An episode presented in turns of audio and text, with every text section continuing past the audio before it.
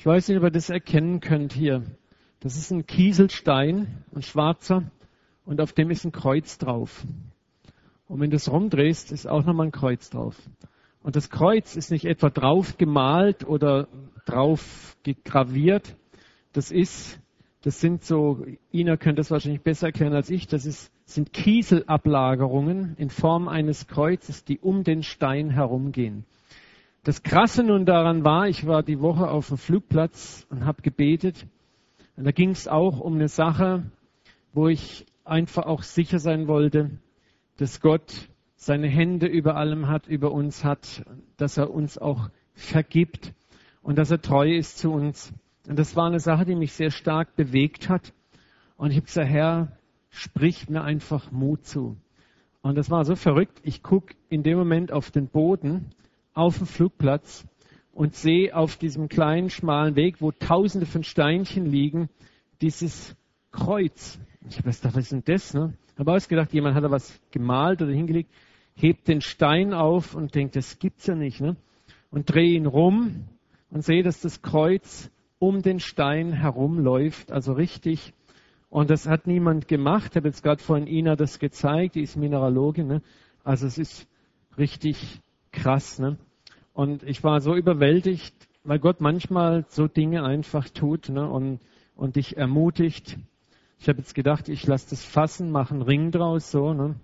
Und dann könnt ihr den immer küssen. Ne? Oder so als Anhänger. Ne? Den lege ich euch dann immer auf. also okay, wir machen hier raus natürlich kein, äh, äh, wie nennt man sowas, äh, eine Ikone oder wie? Eine Reliquie, genau, der Jürgen, der Fachmann. Ne? Aber es ist einfach, es ist, ist krass, wenn du sowas siehst. Also ich staune einfach, ne, wenn du das ist unglaublich. Ist kein Trick, kannst du nachher gerne mal angucken, wenn du skeptisch bist. Ne? Also Wahnsinn. Gott ist einfach gut und ich möchte dich ermutigen, ihm immer zu vertrauen und immer zu glauben. Das hat mir auch sehr ermutigt mit Gerda. Wir haben vorhin von Gerda gehört, was passiert ist. Und ich habe gleich ein Stoßgebet zum Himmel gestellt, Herr, das kann nicht sein. Gerda muss ihren Rucksack wieder kriegen. Und dann kommt sie hierher und erzählt es. Ich habe mich so gefreut. Gott ist wirklich treu. Ja, und um die Treue Gottes geht es jetzt auch in unserem letzten Teil unserer Serie Ein Mensch nach dem Herzen Gottes werden. Lektionen aus dem Leben König Davids. Vielleicht haben wir hier nochmal die Tabelle. Wir sind an das Ende unserer Reise gekommen, die in Bethlehem begonnen hat und über sechs Stationen, die durch Städte, Orte markiert sind, haben wir David begleitet, wie Gott ihn in 20 Jahren ausbildet, trainiert und zubereitet. Und in 20 Jahren erleben wir, wie scheinbar der Zug rückwärts zu fahren beginnt, anstatt nach vorne. Wir erinnern uns, Gott hat einen Propheten zu David gesandt, als er 17 Lenze alt war. Und dieser Prophet sagt ihm, du wirst der nächste König in Israel. Und 20 Jahre lagen zwischen dieser Prophetie und der Erfüllung. Und Sinn dieser ganzen Predigtserie ist, dass wir erkennen sollen in unserem eigenen Leben, wie Gott an uns in zeitlichen Prozessen arbeitet. Wir alle hier im Raum befinden uns in bestimmten Prozessen. Wir alle haben mehr oder weniger Visionen, Hoffnungen und Träume in unseren Herzen. Manche sehr klar, manche sehr klar auch von Gott zugesprochen bekommen oder von Propheten, andere eher vage und verschwommen. Aber die Bibel sagt, dass sich in einem jeden die Kraft Gottes zum Nutzen für alle manifestiert. Das heißt, jeder hat auch eine Berufung in seinem Leben. Und die Frage ist, wie kommt Gott mit dieser Berufung durch? Und wir alle haben so unsere eigenen Ideen und Pläne, wie Gott es doch am besten machen sollte. Natürlich möglichst sehr schnell, in kürzester Zeit. Aber wir sehen, Gott ist daran interessiert, an Prozessen zu arbeiten. Er nimmt sich 20 Jahre lang Zeit, um David vorzubereiten für Zion.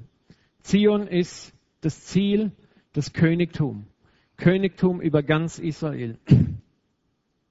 Und Gott ist zuerst an der Ausbildung unseres Charakters interessiert und nicht so sehr daran, wie schnell wir in unsere Position kommen. Und Gott ist noch mehr daran interessiert, dass wir in dieser Zeit eine Beziehung zu ihm entwickeln. Die meisten Menschen entwickeln eine Beziehung zu ihrer Berufung und nicht zu Gott. Und das gilt nicht nur für eine geistliche Berufung, von mir als Pastor oder Prophet oder Tralala, sondern auch, ich möchte euch wirklich sagen, wenn ihr heute Abend zuhört, wenn ich von Berufungen rede, meine ich generell die sowohl geistliche Berufung wie auch die säkulare Berufung. Für mich gibt es da überhaupt keine Trennung. Gott beruft jemand genauso Geschäftsmann zu sein, und das ist ein genauso wichtiger und wertvoller geistlicher Dienst wie jemand, der zum Pastor berufen ist. Es wäre ein anderes Thema, darüber mal zu predigen. Es ist der griechische Dualismus, der diese Dinge zerteilt und getrennt hat. Es ist eine Irrlehre, die im dritten Jahrhundert in die Kirche hineinkam, die sich bis heute noch in den Köpfen der westlichen Welt festgesetzt hat. Dass es hier den geistlichen Dienst gibt, oh wie heilig, wie schön, wie toll, und dort, naja, das ist die Welt. Das Christentum ist deshalb so schwach ausgeprägt, gerade in Europa, weil wir genauso denken. Würden zum Beispiel mehr Geschäftsleute und jeder Angestellte und jeder Arbeiter begreifen, dass sein Beruf auch Berufung ist und dass er dort das Reich Gottes manifestiert, wir hätten andere Werte in der Gesellschaft. So, und deswegen ist es sehr, sehr wichtig, auch in deiner säkularen Berufung nimmt sich Gott Zeit, dich voranzubringen.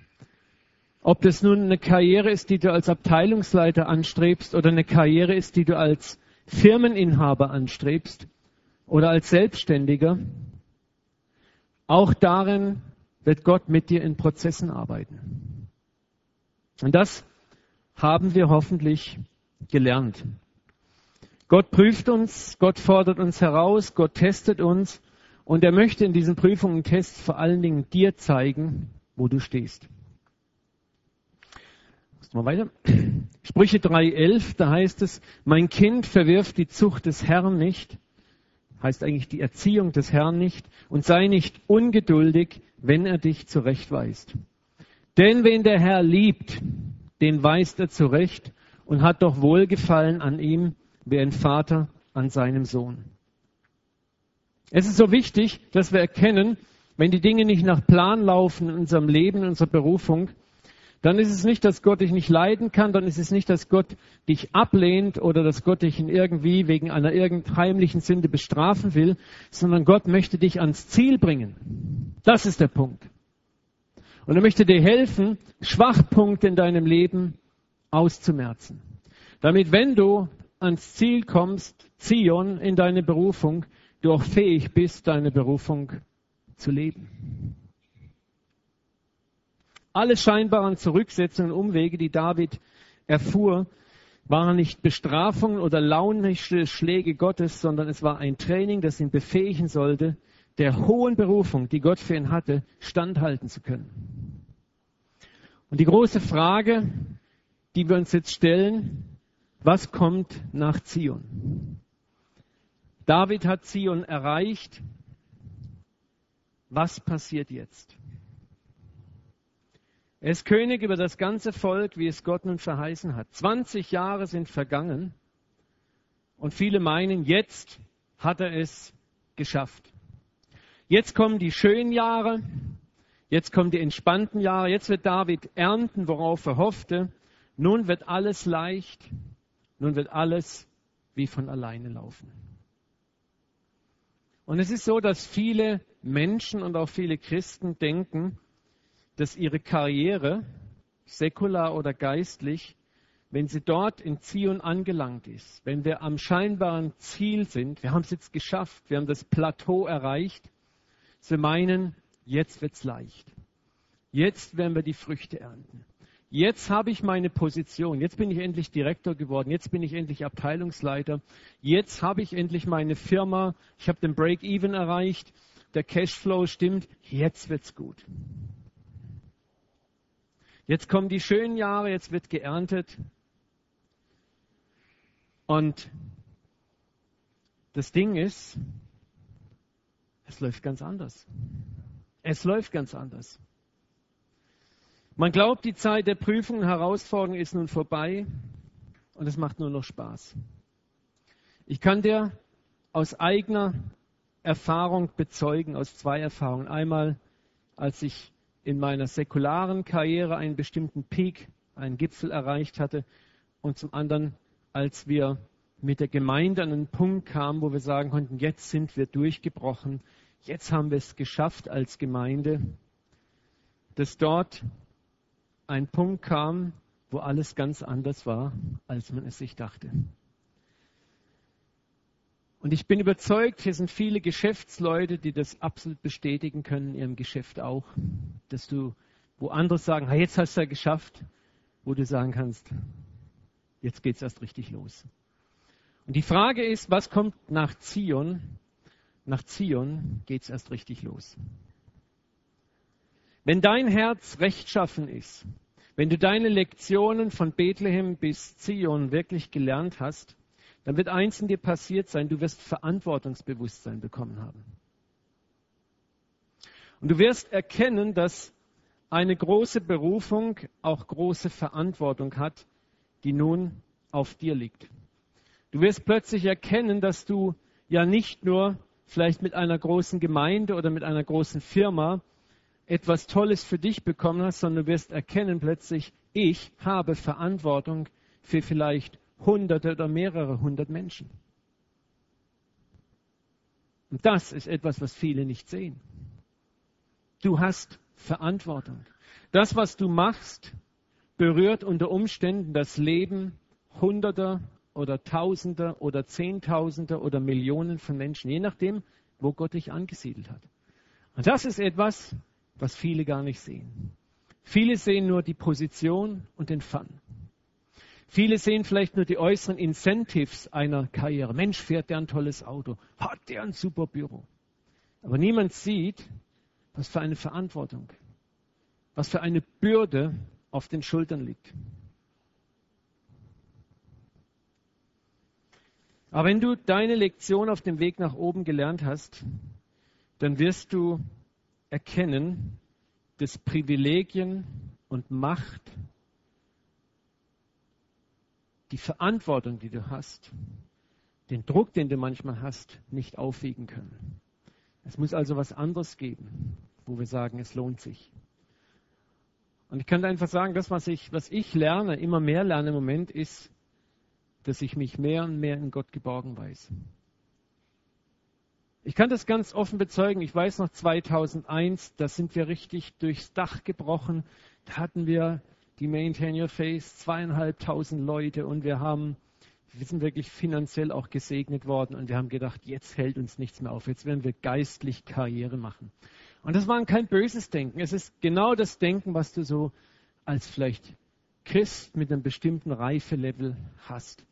Und du denkst dann so, ja, jetzt wird einfach alles so weitergehen. Und Gott sitzt im Himmel und lacht darüber. Er sagt, jetzt wirst du erstmal lernen, was es heißt, mit mir zu gehen.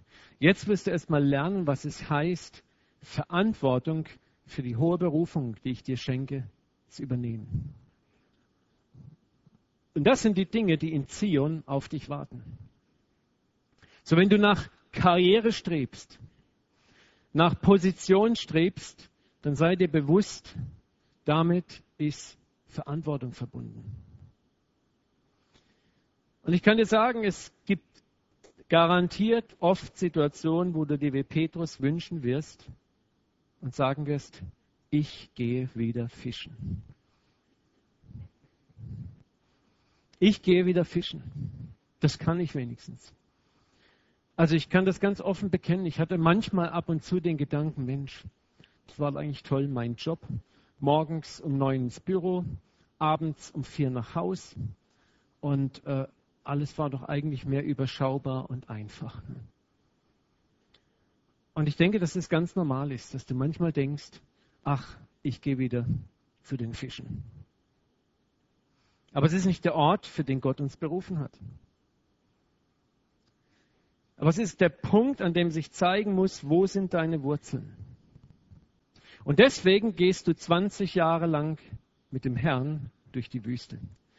Deswegen gehst du 20 Jahre lang mit dem Herrn von Bethlehem über Gibea, Adulam, Ziklag, Hebron und Zion durch die Wüste.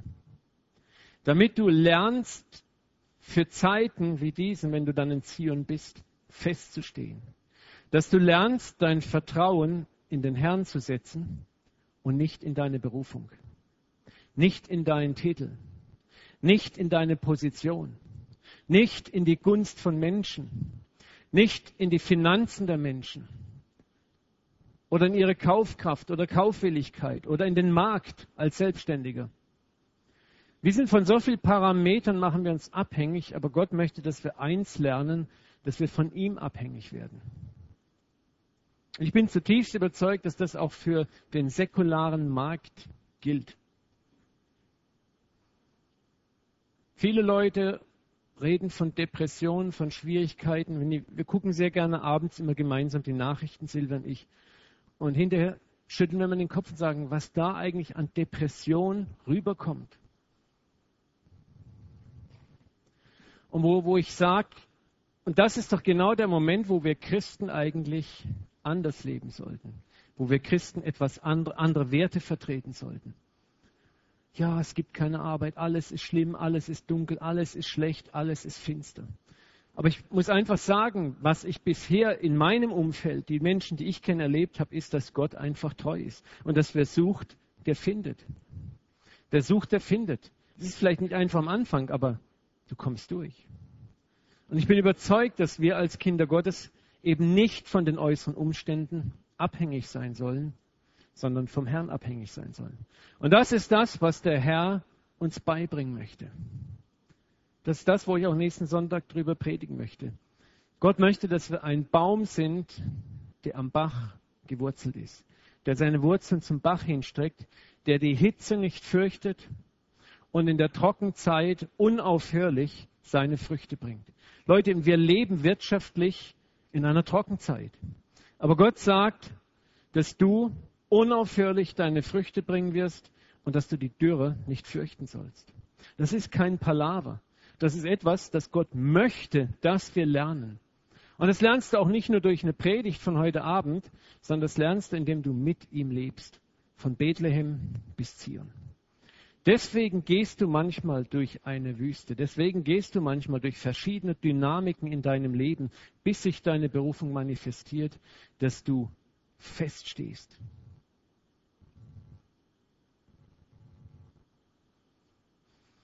Zion ist der Startpunkt zur eigentlichen Nachfolge, in die du berufen bist. Es ist der Ort, für den du zubereitet wurdest, um in Position und Amt größere Kämpfe als in den 20 Jahren vorher zu bestehen. Das ist Zion. Zion ist nicht das Camp, in dem nun ewiger Urlaub wartet. Zion ist der Anfangspunkt für die eigentliche Berufung. Machst du mal die nächste Folie? Da sprach Jesus zu seinen Jüngern, wer mir nachfolgen will, darf nicht mehr an sich selber denken, sondern muss sein Kreuz willig auf sich nehmen und mir nachfolgen. Wer sein Leben um jeden Preis erhalten will, der wird es verlieren. Wer aber sein Leben für mich einsetzt, der wird es für immer gewinnen. Denn was gewinnt ein Mensch, selbst wenn ihm die ganze Welt zufällt und er dabei das ewige Leben verliert? Mit nichts auf dieser Welt kann er es wieder erwerben. In Zion zu sein bedeutet, dass jetzt die Zeit kommt, wo Jesus sagt, und jetzt bist du stark genug, dein Kreuz auf dich zu nehmen und mir nachzufolgen. Und dann haben plötzlich manche Gesichter lang und dachten, ja, aber ich dachte, Zion ist der Thron und alle küssen mir die Füße und bunte Smarties fliegen durch die Luft und es ist alles nur noch schön. Zion ist der Ort, an dem Jesus sagt, wenn du dein Leben behalten möchtest, dein Wohlleben, deine Ansprüche, deine Pläne, deine Ideen, deine Gedanken, dass es nach deinem Willen geht, dann wirst du das alles verlieren. Die Bibel ist voll von Beispielen. Saul war ein Mann, der nach diesen Prinzipien lebte. Er wollte seinen Weg. Er wollte sein Leben behalten und er verlor alles. Wir werden heute lernen, dass, dass David auch in Zion bereit war, alles wegzugeben und er gewann alles. Und das ist das, was Gott dir beibringen möchte. Leg alles zu meinen Füßen und du wirst alles gewinnen. Er ist treu. Es mag am Anfang vielleicht wie ein Verlust aussehen, aber es ist kein Verlust. Er ist treu und du wirst sehen, du wirst am Schluss mehr haben als die anderen. Du wirst mehr haben als die anderen. So, die erste Lektion, die wir in Zion lernen, ist die, Zion ist keine Belohnung für die Zeit der Ausbildung und Prüfung, durch die wir vorher gegangen sind. Zion ist keine Belohnung. Und viele meinen, es ist die Belohnung. Jetzt habe ich 20 Jahre lang gelitten, jetzt kommt der Lohn, jetzt wird es richtig geil. 40 Jahre Urlaub. Ne? Zion ist der Beginn unserer wahren Berufung. Ah, David wurde 20 Jahre lang vorbereitet auf sein Königtum. Und wenn du mal begreifst, dass David ein Mann war, der für Millionen Menschen plötzlich eine, eine unmittelbare Verantwortung hatte, wir werden sehen heute Abend, wie hoch diese Verantwortung war. Und wie viel Zehntausenden von Menschen Fehlentscheidungen Davids das Leben kosteten. Wir sind nicht auf diesem Maß, niemand hier, Gott sei Dank, oder noch nicht. Aber selbst einige von euch haben Verantwortung für Menschen. Oder werden Verantwortung für Menschen haben. Der Dieter ist Kfz-Meister bei BMW. Ne? Und wenn er seine Arbeit nicht gut macht, und der Bernhard fährt BMW, da der Dieter eigentlich indirekt Verantwortung für Bernhards Leben. Indirekt. Wir alle haben irgendwo, vertragt euch gut, ne? Äh, Verantwortungen und wir sollten die erkennen. So Gott beruft uns nicht in Amt und Position, säkular und geistlich, als Geschäftsmann nicht und als Geistlicher nicht, damit wir uns selber dienen oder dann ein Wohlleben für uns führen.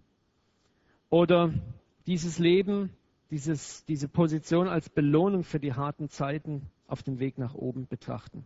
Und das ist ein Missverständnis vieler Christen über die Position und den Einfluss, die Gott ihnen gibt.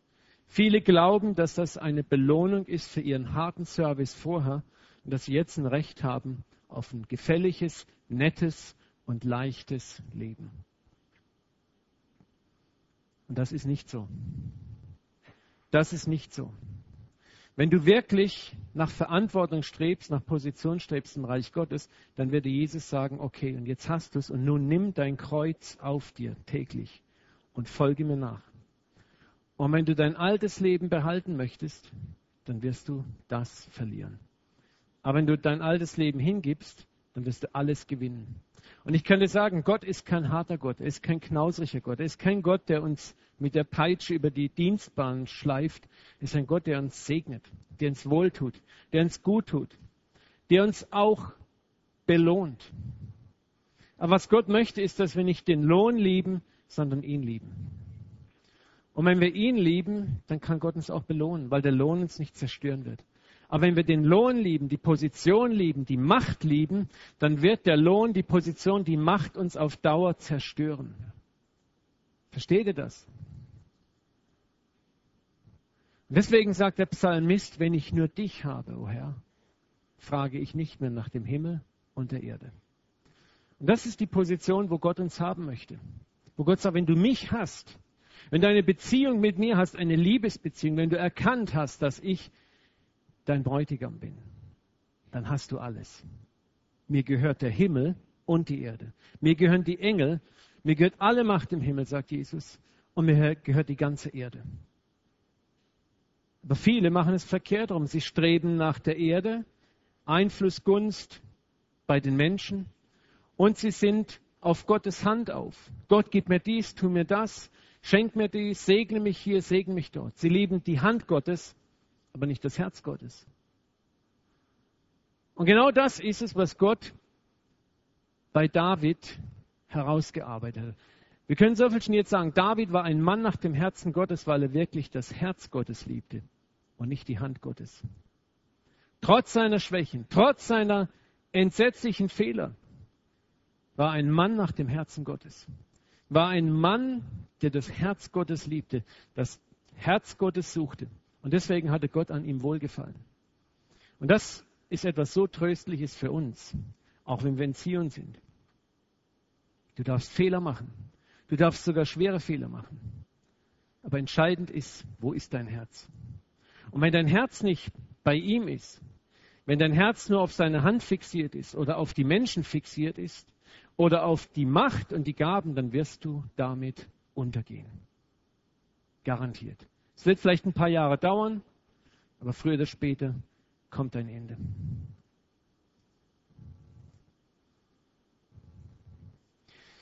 Gott gibt uns Position, Macht und Einfluss, um anderen zu dienen. Das ist der Punkt.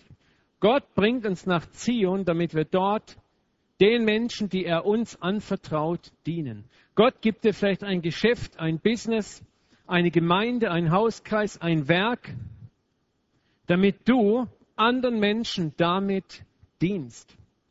Mit deiner Macht, mit deinem Einfluss, mit deinen Finanzen, mit deinen Fähigkeiten anderen dienst. Das ist der Punkt. Das ist das Gesetz im Reich Gottes. Da rief Jesus alle zusammen. Ihr wisst, sagt er, wie die Machthaber der Welt ihre Völker unterdrücken. Wer Macht hat, nutzt sie rücksichtslos aus. Aber gerade so darf es bei euch nicht sein. Wer in den Augen Gottes groß sein will, der soll allen anderen dienen. Wer in den Augen Gottes groß sein will, Gott sagt nicht, das ist schlecht, aber Gott sagt, wenn du groß sein möchtest, dann diene den anderen. Dann diene den Kleinen. Wenn du Größe hast, dann hast du sie nur, um den Kleinen zu dienen. Jenen, die die Größe nicht haben. Wenn du Finanzen hast im Überfluss, dann hast du sie, um denen zu dienen, die vielleicht nicht auf der Sonnenseite des Lebens leben. Das heißt nicht, dass du alles verschenken und verkaufen musst und selber in Armut lebst. Ich glaube nicht, dass das Gottes Absicht ist, aber dass du deine Fähigkeiten so sinnvoll einsetzt, dass vielen damit ermöglicht wird, selber voranzukommen. Wir sollen auch sinnvoll und intelligent helfen. Es ist nicht damit geholfen, dass ich einem Hungernden ein Stück Brot gebe. Ich helfe ihm damit, indem ich ihm zeige, wie man Brot anbaut. So. Und Jesus sagt, wer der Erste sein will, der soll sich allen anderen unterordnen. Hier ist nicht gemeint eine, eine Hyperdemokratisierung, so nach dem Motto, äh, es gibt keine Leiter mehr, ne? wir sind alle gleich, sondern mit Unterordnen ist eigentlich gemeint, meine Interessen ordne ich den anderen unter. Als Pastor ist die Gemeinde nicht das Objekt, das mich unterhält, das mir zu dienen hat, meine Machtgelüste zu dienen hat oder meinen meinen Bestrebungen. Ne? Es könnte auch sein, ach toll, es ist eine große Gemeinde, ich fühle mich wohl, das gefällt mir, hoffentlich kommen noch mehr Leute. Und es, ich tue alles nur, um mir zu dienen. Ja?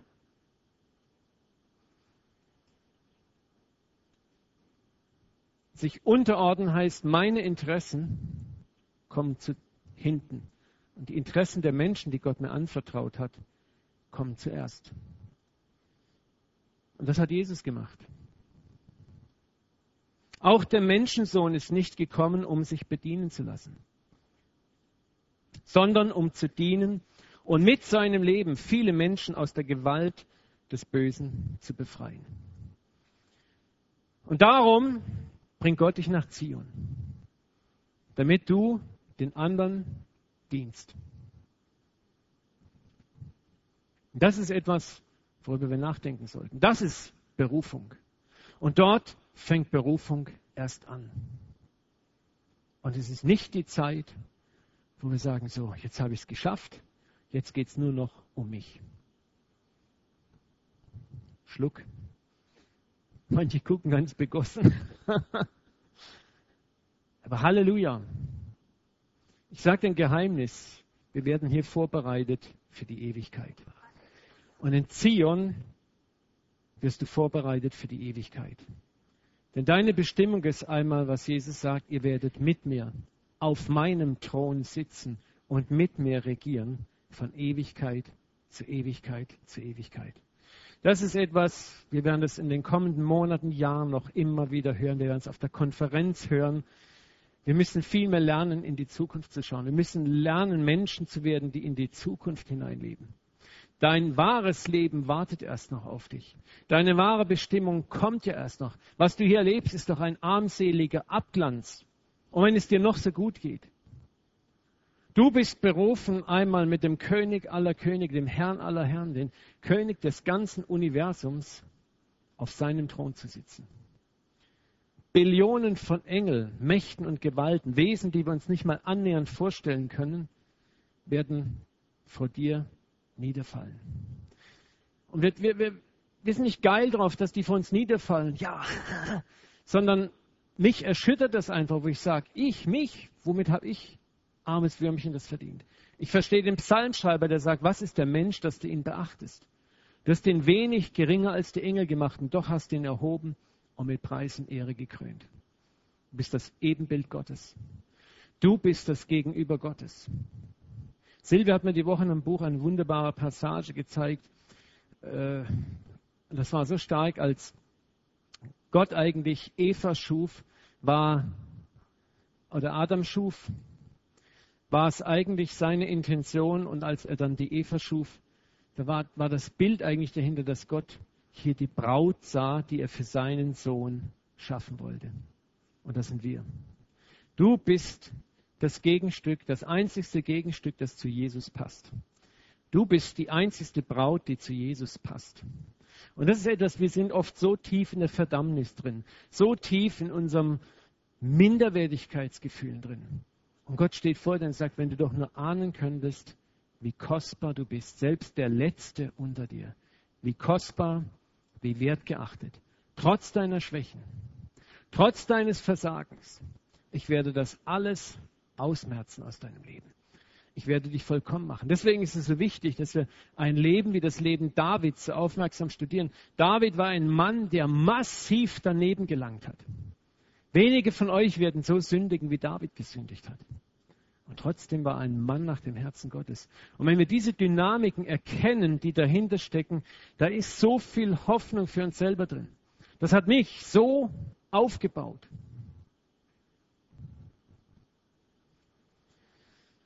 Und in Zion angekommen bedeutet, wir werden mit einer Dynamik konfrontiert und diese Dynamik heißt Macht. Wenn du in Zion ankommst, wird Gott dir Macht anvertrauen. Das erste Mal wirst du Macht in deine Hände bekommen. Und Macht ist nichts Schlechtes, genau wie Geld nichts Schlechtes ist. Aber die Frage ist, was machen wir damit? In welche Hände gerät es?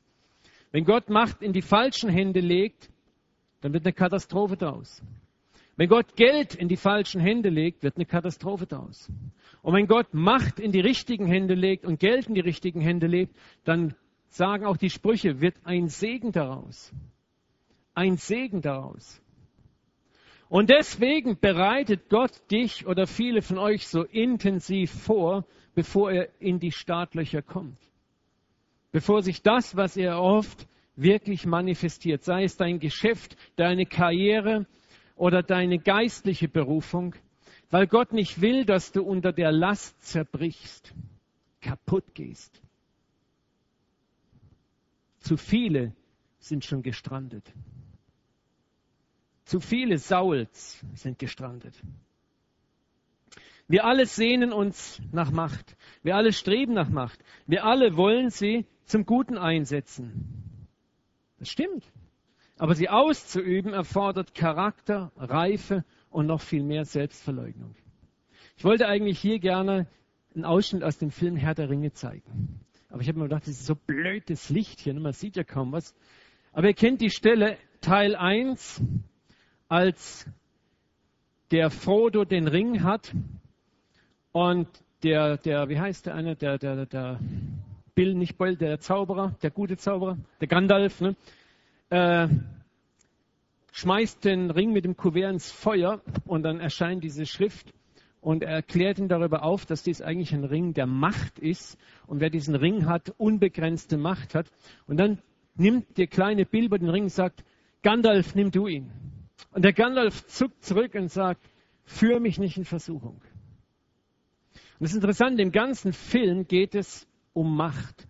Und es ist eigentlich, ich persönlich glaube schon, dass der Autor dieses Buches, Tolkien, wirklich ein Christ war und sich dabei wirklich was Geistliches gedacht hat. Es geht um Macht und es geht darum, dass die guten Menschen erkennen, dass sie nicht fähig sind, mit Macht, mit dieser absoluten Macht angemessen umzugehen. Und sie wollen den Ring vernichten, weil sie wissen, dass sie ohne Charakter mit dieser Macht nicht umgehen können. Und die Bösen, die wollen diese Macht, um die anderen zu knechten. Und das steht ja auch auf dem Ring, ein Ring, um sie zu knechten. Und das ist etwas, das ist die Geschichte der ganzen Bibel. Als Adam und Eva vor dem Baum standen und die Schlange kam, um was ging es da eigentlich? Es ging um Macht. Die Schlange sagt, wenn du von der Frucht isst, dann wirst du sein wie Gott. Und Eva sah den Baum an und erkannte, dass es gut war, davon zu essen, denn er machte weiß, er machte wie Gott. Und was eigentlich dort für eine Dynamik passierte, war, Sie hoffte, in einem Prozess der Abkürzung mit einem Schlag Gott zu werden. Mit einem Schlag diese Macht zu kriegen. Und das wäre Macht ohne Charakter. Macht ohne Charakter. Und Gott sagte eigentlich, ihr Menschen, ich habe euch auserwählt. Ihr werdet eines Tages diese Macht mit mir teilen, auf meinem Thron sitzen. Aber ihr müsst erst eine Ausbildung durchlaufen.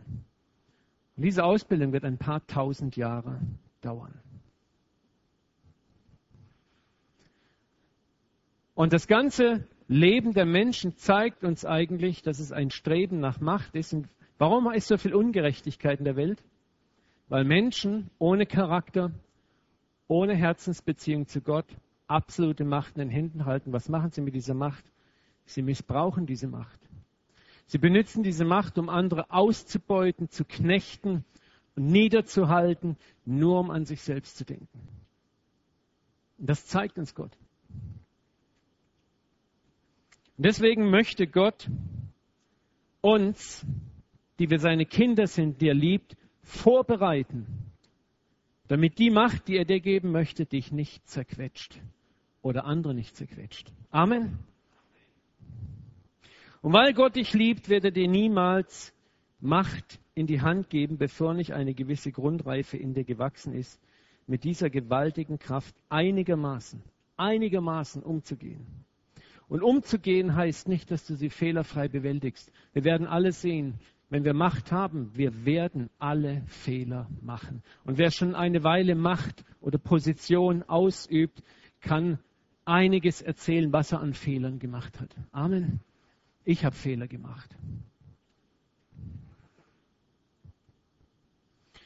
Das Leben nach Zion von David spricht von diesem Kampf und ernüchtert uns eigentlich, dass es außerhalb von Gottes Gnade keine Möglichkeit für uns gibt, mit Macht richtig umzugehen. Egal wie gut deine Grundabsichten sind. Egal wie gut deine Grundabsichten sind. Wenn Gottes Gnade nicht über dir wäre, die Macht würde dich wegfegen, die in deiner Hand liegt.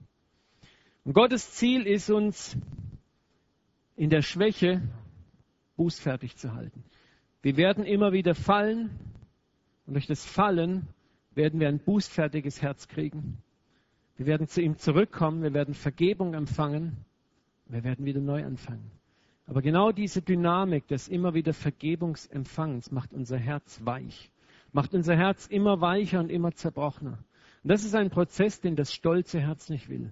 Das stolze Herz will sich nicht demütigen. Das stolze Herz will nicht kommen und 20 Mal um Vergebung bitten.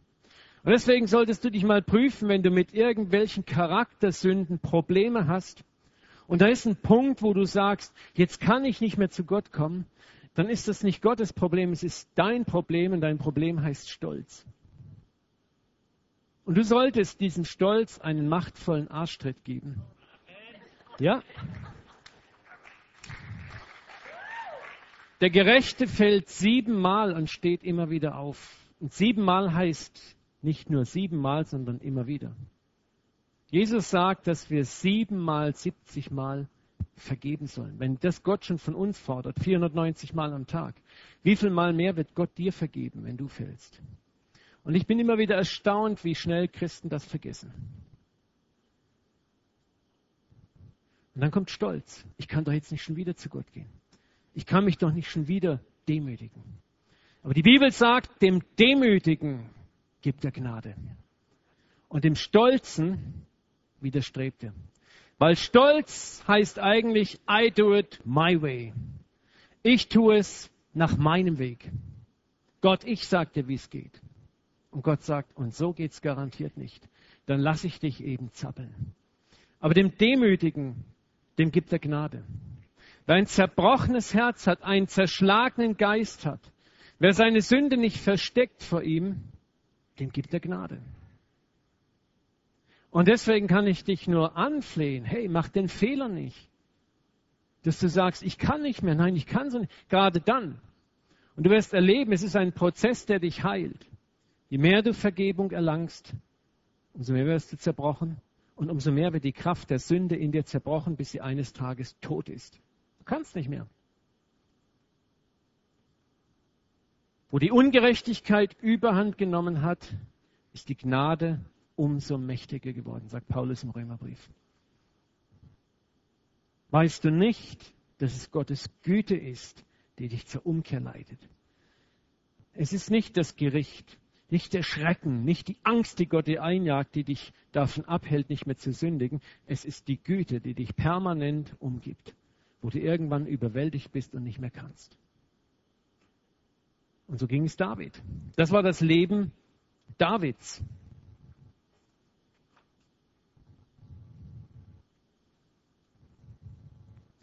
David war ein Mann nach Gottes Herz, weil er lernte, in einem bußfertigen Herzen zu bleiben. Und ich möchte jetzt kurz über drei massive Sünden sprechen, die David begangen hat. Und es ist interessant zu sehen, wie er mit diesen Dingen umgeht. Er ist in Zion, er hat Macht. Gott hat sein Königreich massiv vergrößert. Er hat Ruhm bekommen überall. Machen wir noch eins weiter, das haben wir schon gehabt. Und nun passiert etwas. Er ist gesettelt, er hat alles und er fängt an, satt zu werden. Und das heißt im 1. Samuel 11.1, als der Frühling kam, begann wieder die Zeit, in der die Könige ihre Feldzüge unternahmen. Auch König David ließ seine Soldaten ausrücken unter der Führung Joabs zogen seine Offiziere mit dem ganzen Heer Israels in den Krieg gegen die Ammoniter. Sie verwüsten das Land der Feinde und belagerten die Hauptstadt Rabbah. David selbst blieb in Jerusalem. In diesem Vers fällt uns auf, dass eigentlich die Könige mit ihren Armeen ins Feld zogen. Aber hier sehen wir, dass David es nicht macht. David schickt Joab mit seiner Armee ins Feld. Und wir sehen, dass sich hier diese Machtfülle, die David hat, es kommt Selbstsicherheit, Selbstzufriedenheit und der Wunsch, die Macht nun zu genießen. Ich war jetzt so oft schon im Krieg. Ich habe so oft meinen Hals hingehalten. Jetzt lass mal Joab, die alte Kampfmaschine, das für mich machen. Ich höre jetzt mal richtig Königtum genießen. Vielleicht haben auch seine Berater zu ihm gesagt, hör mal, du bist jetzt einfach ein feiner Mann, du bist ein großer König, das steht dir nicht mehr an, hier in vorderster Front und so und da im Feldlager zu pennen. Hör mal, du bist jetzt ein großer König, also musst du jetzt auch entsprechend agieren. Ich kann dir nur eins sagen, hüte dich vor dem Rat falscher Freunde. Leute, die dich mit scheinbar logischen Argumenten vom rechten Weg abbringen wollen. Leute, die dich separieren wollen von deinen Wurzeln. Das Volk war eigentlich und die Soldaten waren die Wurzel Davids und Davids trennte sich von ihnen. Und er tat etwas, wozu er eigentlich nicht berufen war. David beginnt sich aus der Verantwortung zurückzuziehen. Er überlässt sie anderen. Er pflegt den Müßiggang, er relaxt und er fängt an, sein Königtum in einer falschen Weise zu genießen. Und ich möchte es dir nochmal sagen, Zion ist uns nicht gegeben, um ein Wohlleben auf Kosten anderer zu haben. Zion ist Verantwortung und Dienst für die anderen, die Gott uns anvertraut hat. Immer, zu jeder Zeit, an jedem Ort. Und wenn wir diese Spur verlassen und Gottes Segnungen für uns selber benutzen, dann kommen wir in Gefahr. Egal wie gut unser Herz sein möchte. Nächste Folie. Eines Nachmittags, als David seine Mittagsruhe beendet hatte, muss man überlegen, hat Mittagsruhe gehabt. Ne? Es war Frühjahr, den ganzen Winter hat er schon Pause gehabt. Ne? Im Frühjahr ziehen in den Krieg. Dann hat er seine Mittagsruhe. Und jetzt war er so erschöpft, dass er erstmal ein bisschen auf dem Palastdach hin und her schlendern muss. Sie hat nichts zu tun. Ihm ist langweilig. Da fiel sein Blick auf eine Frau, die im Hof eines Nachbarhauses ein Bad nahm. Ne, wahrscheinlich hat er in so einem kleinen Wolkenkratzer gelebt. Sie war sehr schön. David wollte unbedingt wissen, wer sie war. Ne? Die Hormone waren in Alarmbereitschaft. Er schickte einen Diener los, der herausfinden sollte, wer sie war. Man berichtete ihm, die Frau heißt Bathseba, sie ist eine Tochter Eliams und verheiratet mit Uriah, einem Hethiter. David sandte Boten zu ihr und ließ sie holen. Bathsheba kam und er schlief mit ihr. Ein Mann nach dem Herzen Gottes. Wir können hier eine sehr simple Lektion lernen. Davids Platz war eigentlich bei seinem Heer. Das Heer war der Ort des Dienstes. Und ich möchte hier nicht missverstanden werden. Gott gibt dir sehr wohl Zeiten der Erholung, Zeiten der Erfrischung, Zeiten der Freude, Zeiten des Segens, ja. Aber zur rechten Zeit. Es ist dann dran, wenn Gott sagt, es ist dran. Und wenn Gott sagt, jetzt ist Dienst dran, dann bist du besser im Dienst, als zu sagen, den Dienst können die anderen machen. Ich bin jetzt zu erhaben, zu fein, zu wichtig, zu groß. David war außerhalb der Zeitpläne Gottes, weil er dachte, er hat ein Recht darauf. Er glaubt, er hat so viel geleistet, dass es nun Zeit wäre, an sich zu denken. Und das Problem ist, er fiel in geistliche Passivität und Lethargie. Und wenn das in deinem geistlichen Leben passiert, dann beginnt das Fleisch immer mehr Kontrolle über deine Seele zu gewinnen. Paulus sagt, der Mensch besteht aus Körper, Seele und Geist. Die Seele, das ist dein Ich, du. Die Seele kontrolliert dein Leben. Der Geist ist das, was Gott dir schenkt. Und das Fleisch, das ist, was sagt, ich will, ich will, ich will. Und wenn du im Geist lebst, sagt Paulus, werdet ihr die Werke des Fleisches nicht vollbringen. Im Geist leben heißt, ich lebe mit Gott. Ich bin kein Spinner, kein abgehobener Depp, aber ich habe eine Beziehung mit Gott. Ich weiß, worum es geht. Ich weiß, warum mir Zion gegeben ist. Aber wenn ich anfange, das, den Geist zu verlassen und gehe mehr ins Fleisch, dann wird mein Fleisch sagen, hey, es ist Zeit, Pause zu machen. Es ist Zeit, jetzt mal an uns zu denken. Es ist Zeit, gute Zeit zu haben. Und guck mal da die tolle Biene an. Ne? Hey David, ne? der Unterleib meldet sich. Und du musst dir das mal vorstellen, er hat den ganzen Harem schon. Ne? Er war so, er war ja so vertreten, er wusste, die Frau ist verheiratet, er wusste sogar, es ist die Frau eines seiner Generäle. Aber er war so, da ging nichts mehr da oben. Das Fleisch hatte vollkommene 2000-prozentige Kontrolle. Und wir müssen eins verstehen, das passiert nicht von heute auf morgen. Es war nicht einfach so, dass David rausging und boom. Ne?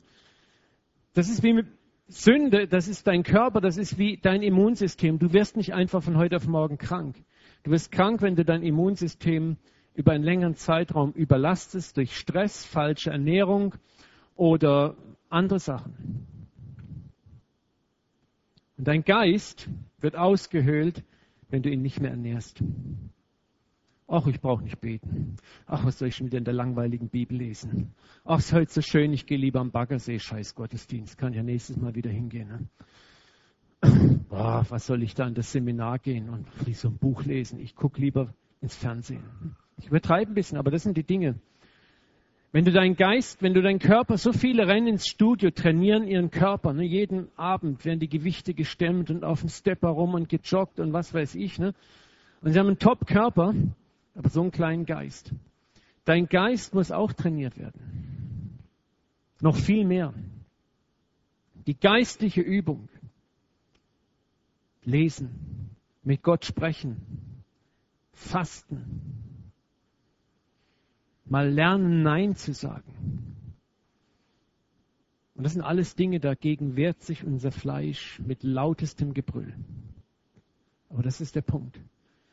Und mach das nicht und du wirst merken, das Fleisch gewinnt mehr und mehr Kontrolle. Und die Dinge nehmen ihren Lauf.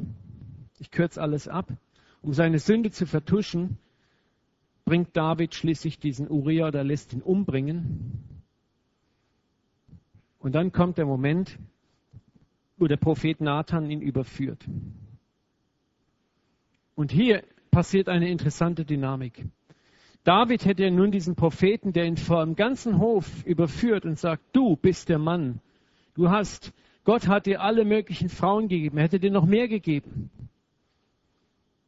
Und was, was haben andere Könige schon gemacht? Saul hat ohne mit der Wimper zu zucken den hohen Priester umgebracht.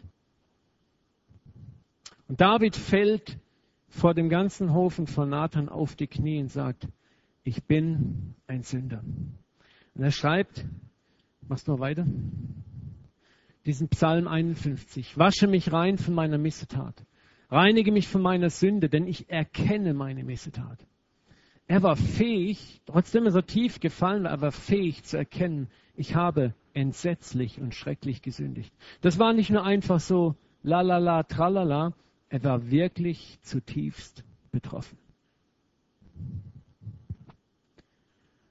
Meine Sünde ist immer vor mir. Was er sagen will, das, das, das belastet mich so sehr. Es ist immer da vor mir. Ich kann es spüren.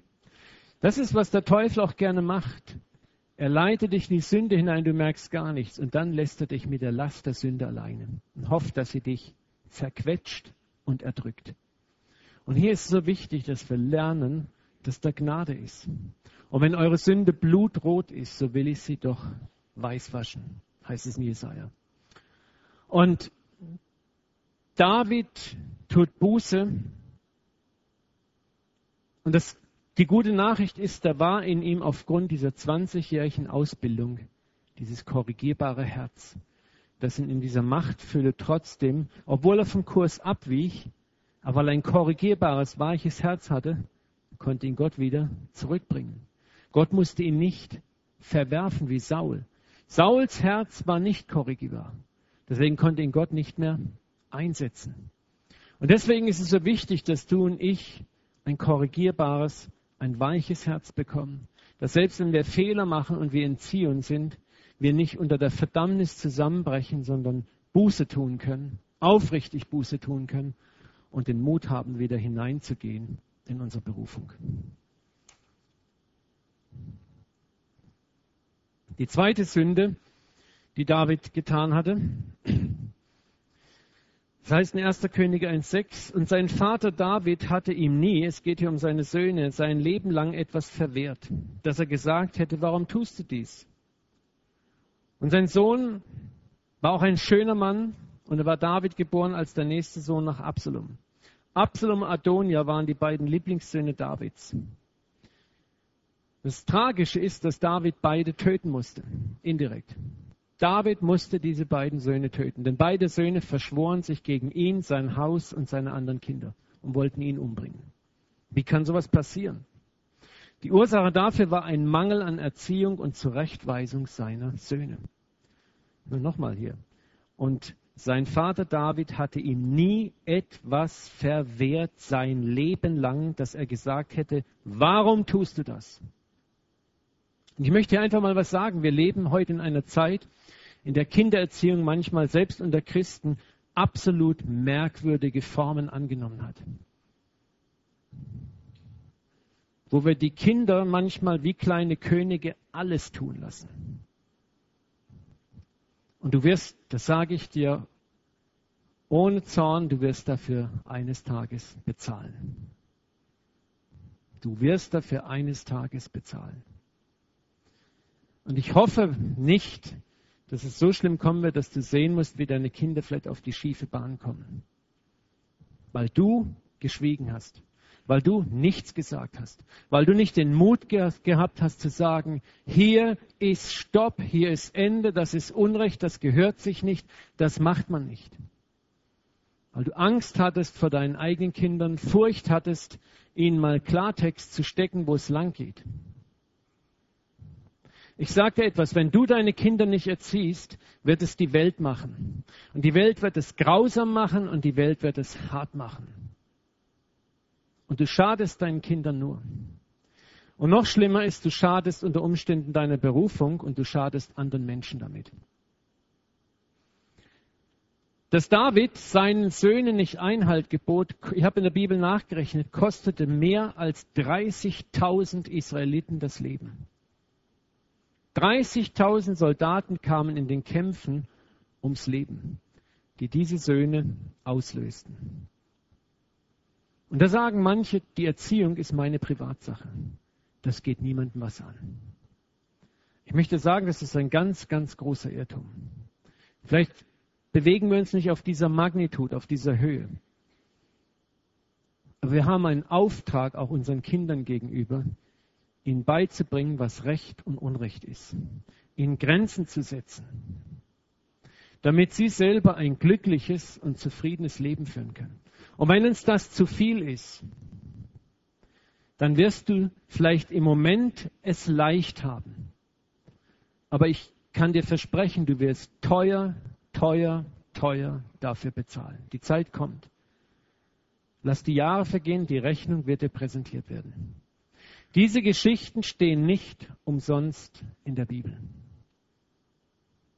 Und ich möchte euch hier nicht verdammen, nicht Angst machen, aber ich möchte euch ermutigen, darüber nachzudenken.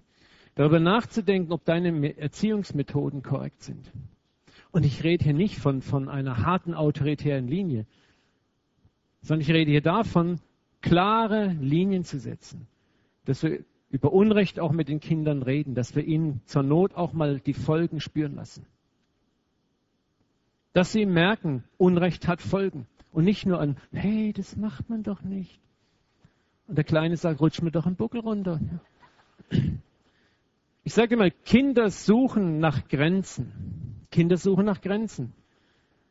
Ein Kind sucht eigentlich den Moment, wo jemand mal deutlich Nein sagt.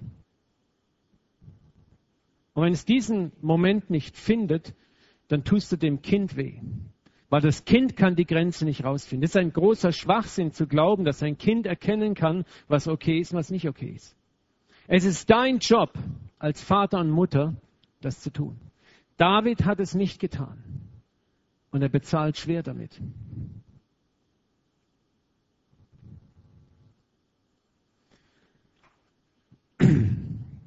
Trotzdem, als David fliehen muss mit dem ganzen einen Teil seiner Soldaten wegen seiner Nachsichtigkeiten. Und er hat gesündigt hier gegenüber seinen Söhnen. Sehen wir hier, wo David sagt zu Zadok, dem Hohenpriester, trag die Bundeslade zurück in die Stadt. Und David flieht vor Absalom, seinen Sohn. Wenn der Herr Erbarmen mit mir hat, bringt er mich auch eines Tages wieder dorthin und lässt mich die Bundeslade und das Zelt wiedersehen. Wenn er aber zu mir sagt, du sollst nicht länger König sein, dann werde ich auch das annehmen. Er soll mit mir tun, was er für richtig hält. Und da sehen wir wieder die andere Dynamik. Trotz seiner Schwächen, die David hatte. Aber diese Lektion hat er gelernt. Mein Königtum gehört nicht mir. Gott hat mich zum König gemacht. Und selbst wenn ich von meinem Sohn fliehen muss, und David erkannte, dass es sein Fehler war, seine schlechte Erziehung, dass er fliehen muss vor seinem eigenen Sohn, Trotzdem hat er den Mut, Gott zu vertrauen. Und er nimmt die Bundeslade nicht mit. Er sagt, lass sie stehen in Jerusalem. Lass sie in die Hände meines Sohnes fallen. Wenn Gott will, bringt er mich wieder zurück. Machst du eins weiter? Als David weiter marschiert, da läuft einer der Feinde, ehemaligen Angehörigen Sauls, neben ihm her und verflucht ihn die ganze Zeit. Die Soldaten wollen den Mann gerne köpfen. Aber David sagt, wenn schon mein eigener Sohn mir nach dem Leben trachtet, dann ist es doch diesen Verwandten Sauls, von diesen Verwandten erst recht zu erwarten. Lass ihn nur schimpfen und fluchen, bestimmt hat der Herr ihm es befohlen. Doch ich hoffe, dass der Herr mich nicht alleine lässt in meinem Elend. Vielleicht verwandelt er die Flüche Shimis in Segen. Dir das vorstellen? Er rennt von seinem eigenen Sohn davon. Er wird beschimpft, bespuckt, mit Erdklumpen Dreck beworfen. Er hätte Soldaten genug, die diesem Typ ganz schnell mal den dürren Hals abschlagen. Und er sagt, lass ihn. David ist total in der Hand Gottes geborgen. Das ist etwas, was wir lernen müssen. Egal, was um dich herum passiert, egal, ob man dir Unrecht tut, zu sagen, Herr, vielleicht kommt es sogar von dir, ich hebe meine Hände nicht, aber ich vertraue dir. Du hast mich berufen. Du hast mich in Position gebracht. Du hast uns hierher gebracht. Verstehst, das ist so wichtig. David hatte Schuld. Und wir werden oft Schuld haben, aber das Entscheidende ist, dass ich inmitten dieser Schuld den Mut habe, Gott zu vertrauen. Wie oft hast du schon was verbockt, versaut und hast nicht den Mut gehabt, von Gott was zu erbitten? Stimmt das? Wer hat das alles schon gehabt? Viele. Müsst jetzt nicht die Hände heben. Und David zeigt uns, wie wir lernen können. Er sagt, ich habe einen massiven Fehler gemacht. Ich habe es eigentlich verdient, davongejagt zu werden. Aber er vertraut Gott. Er sagt, hey Gott, ich heb meine Hände nicht, ich nehme es nicht selber in die Hand. Und Gott bringt ihn wieder zurück. Halleluja. Er setzt ihn wieder ein. Das ganze Volk holt ihn wieder zurück, das sich zum Teil gegen ihn erhoben hat. Kommen wir zur letzten Sünde. Ich muss das Ganze ein bisschen abkürzen. Ihr könnt Stunden darüber sprechen.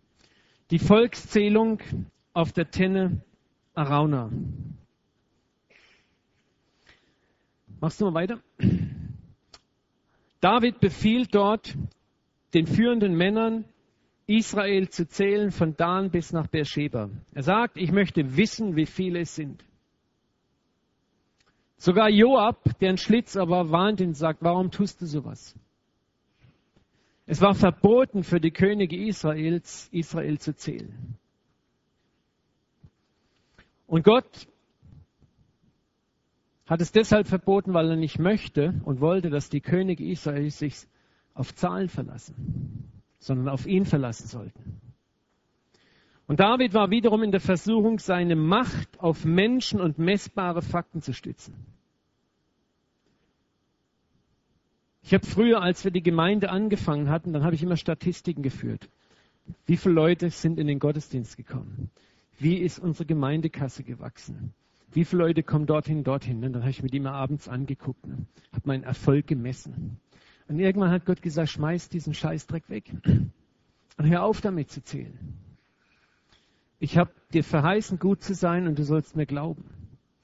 Und es ist in der Tat so, heute interessiert es mich nicht mehr, weil für mich ganz andere Dinge wichtig sind.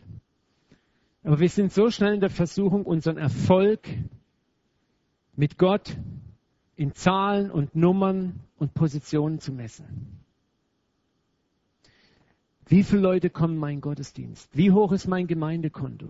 Wie hoch sind meine dies und meine dies und meine jenes? Ich verstehe, dass wir im Geschäftsleben natürlich Unternehmenszahlen kontrollieren müssen. Das meine ich nicht.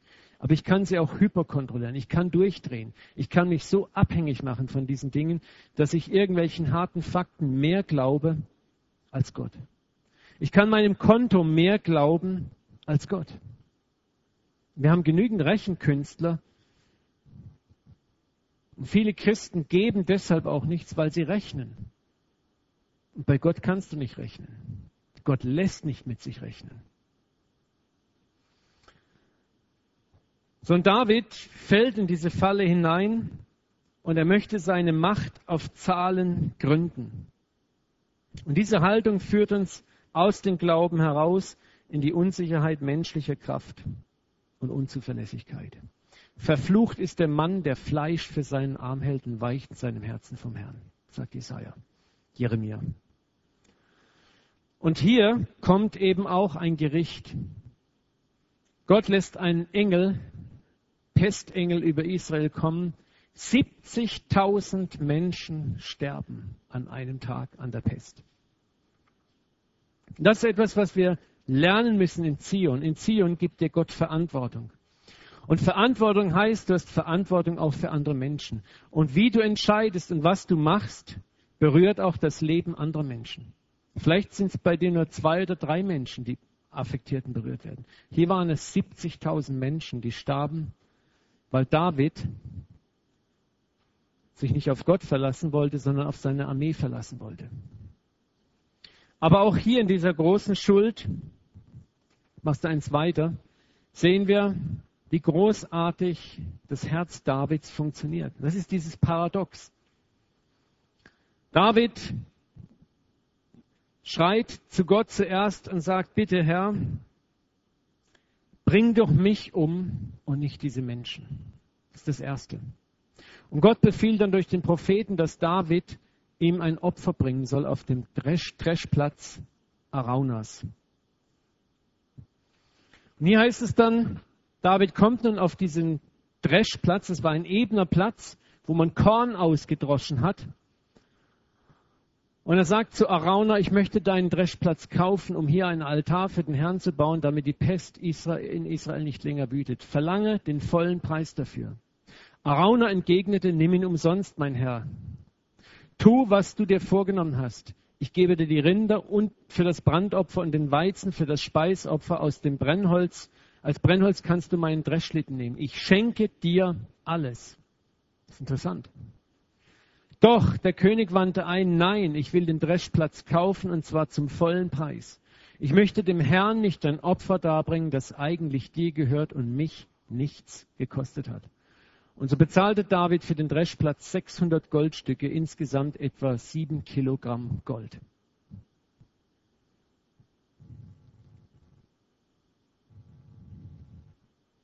Immerhin war David so weit und so tief berührt, dass er nicht jemand anderen für seine Schuld bezahlen ließ, obwohl es ihn jemand anbot.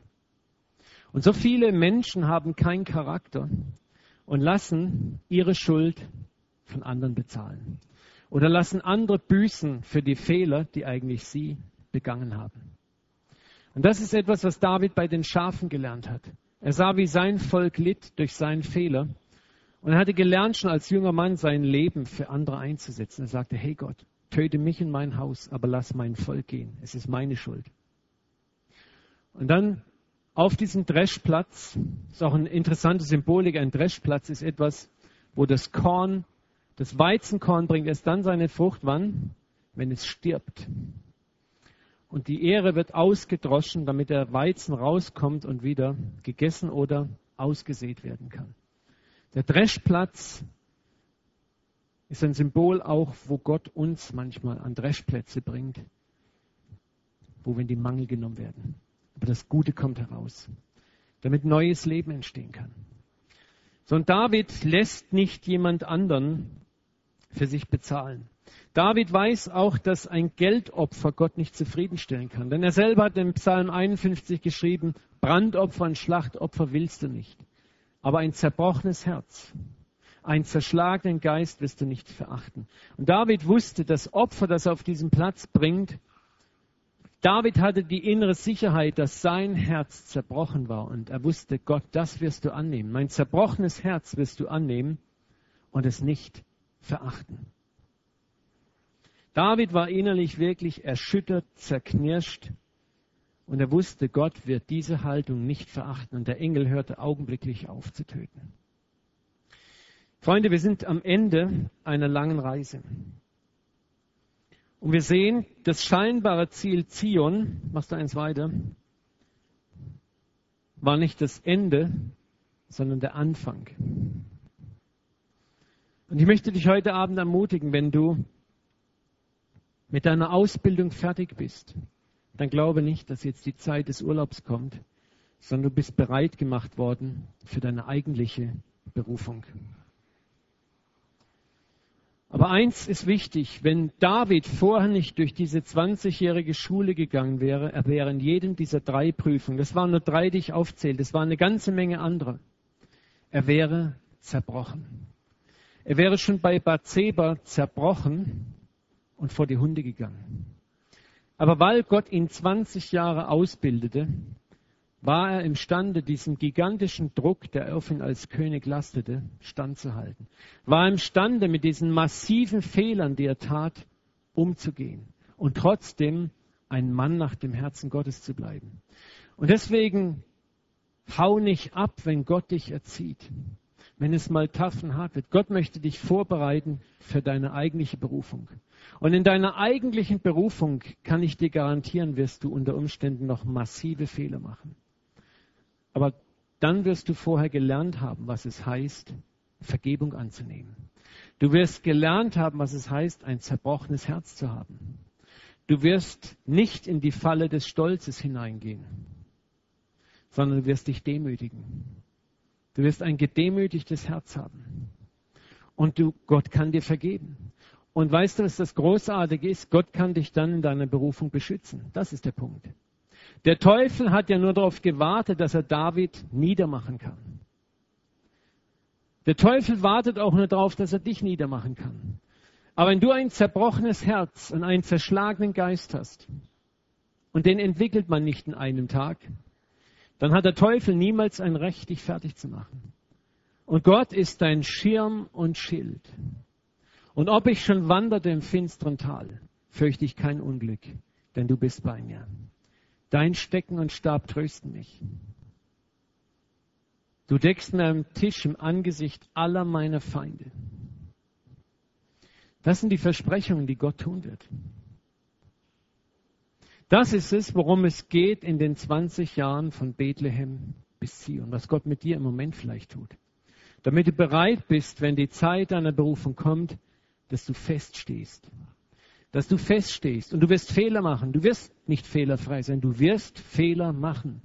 Ich werde noch Fehler machen. Wir alle werden in der Leiterschaft noch Fehler machen.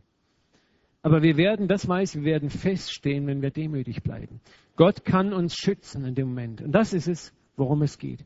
David war ein Mann nach dem Herzen Gottes, weil er verstanden hatte, ein zerbrochenes und zerschlagenes Herz sich zu bewahren weil kein Stolz und kein Hochmut in ihm war. Es war Torheit in ihm. Es war Unreife in ihm. Aber das weiß Gott. Das weiß von uns, äh, von uns allen. Er weiß, dass du in einem schwachen Körper wohnst. Aber er weiß, dass du einen willigen Geist hast. Gott weiß, dass du möchtest. Und der Teufel möchte dich verführen. Dass du nur noch auf deine Verdammnis schaust. Und genau das möchte Gott verhindern. Haben wir nochmal eins weiter. Nehmt das bitte mit hier, was Jesus nochmal gesagt hat. Wer in Gottes Augen groß sein will, der soll den anderen dienen.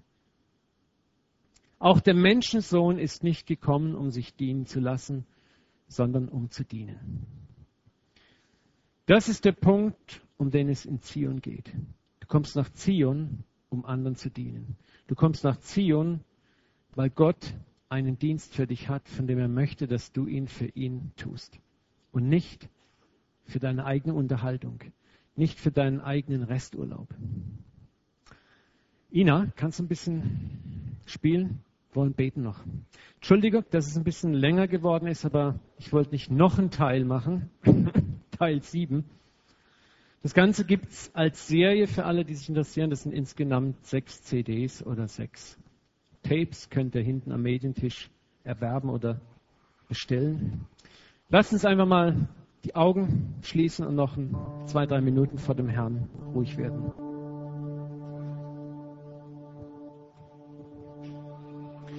Vater, wir wollen dir danken, dass auch am Ende dieses Teachings, das du uns gegeben hast, und wir staunen über dich. Wir staunen über deine Art und Weise, wie du mit uns umgehst, wie du uns trainierst und formst. Und wir staunen am meisten über den Weg deiner Gnade, Vater. Ich danke dir von ganzem Herzen, Jesus, dass du weißt, dass wir in einem schwachen Leib wohnen. Dass unser Fleisch schwach ist, aber du siehst den willigen Geist in uns und du bist begeistert von diesem Geist. Du warst begeistert von dem Geist, der in David war, und du nanntest ihn einen Mann nach deinem Herzen. Ein Mann, der so entsetzlich versagt hat. Vater, ich danke dir, dass da so viel Hoffnung für uns drin ist. Viele von uns haben weniger schlimme Dinge getan als David, Vater, und wir dürfen uns an dieser Geschichte festklammern. Und wir dürfen sagen, es ist meine Geschichte. Vater, wir wollen heute Abend annehmen, dass wir Männer und Frauen nach deinem Herzen sind. Wir beten, Vater, dass du uns ein zerbrochenes Herz gibst und einen zerschlagenen Geist. Und dass diese Zerbrochenheit und Zerschlagenheit ein Leben lang auf uns bleibt, Vater. Herr, dass was immer wir getan haben, wir nie zu stolz sind, unsere Schuld, unser Versagen vor dir zu bekennen. Vater, lass, auch wenn wir es mal selber nicht packen, immer jemand in unserer Nähe sein, der uns an die Hand nimmt und der uns vor deinen Gnadenstuhl trägt. Der uns Mut macht, wieder neu aufzustehen. Herr, ich danke dir, dass immer da solche Engel in Form von Menschen um uns sein werden. Die uns am Kinn fassen, die uns das Kinn hochheben, damit wir in deine liebevollen Augen sehen. Wir deine Vergebung empfangen, wo du uns zusprichst, ich habe dir vergeben. Von ganzem Herzen, mein Kind. Und jetzt steh auf und geh weiter. Ich setze dich dort ein, wo du runtergefallen bist. Geh weiter. Mein Segen ist bei dir. Ich werf deine Sünden hinter mir in das tiefe Meer und ich werde ihrer nicht mehr gedenken. Danke für diese wunderbaren Verheißungen in deinem Wort, Vater. Jesus, und so mach uns Mut, in unserer Ausbildung dran zu bleiben. Vater, wir wollen nach Zion kommen und wir wollen nicht dahin kommen, um uns dort selber dienen zu lassen, sondern um in unserer eigentlichen Berufung zu stehen. Dass auch unser Leben ein Segen wird für zahllose Menschen, Herr. Vater, wir wollen heute Abend unser eigenes Leben vor dir niederlegen. Wir wollen es nicht mehr festhalten.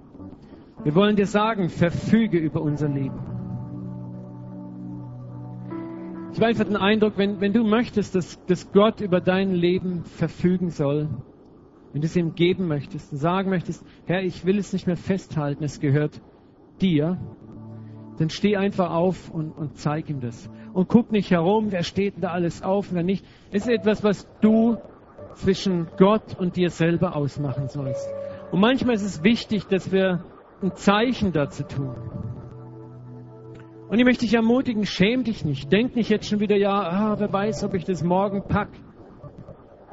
Wir sollten das im Glauben tun, im Glauben. Er ist es, der dich durchträgt. Er ist derjenige, der dich durchträgt. Niemand von uns kann selber sein Leben hingeben, wirklich. Aber er ist es, der es tut.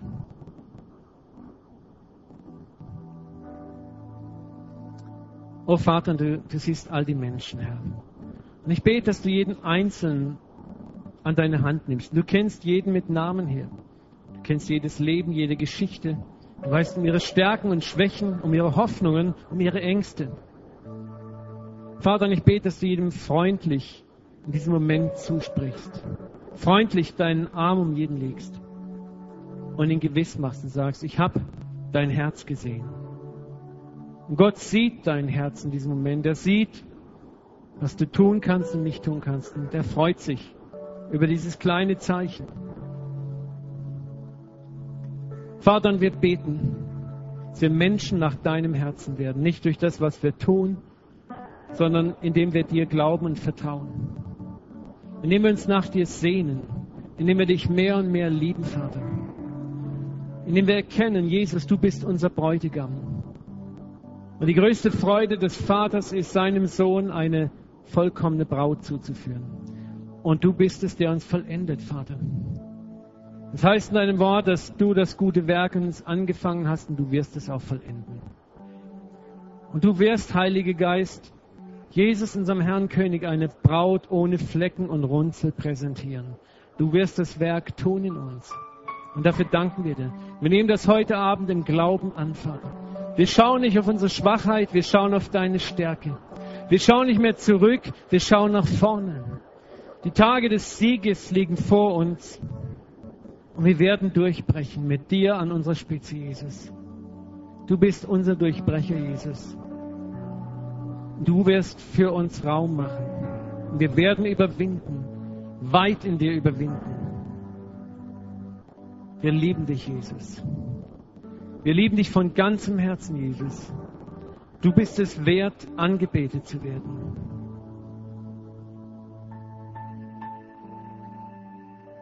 Bete ihn einfach an für ein paar Minuten, für eine Minute oder sag ihm, wie sehr du ihn liebst.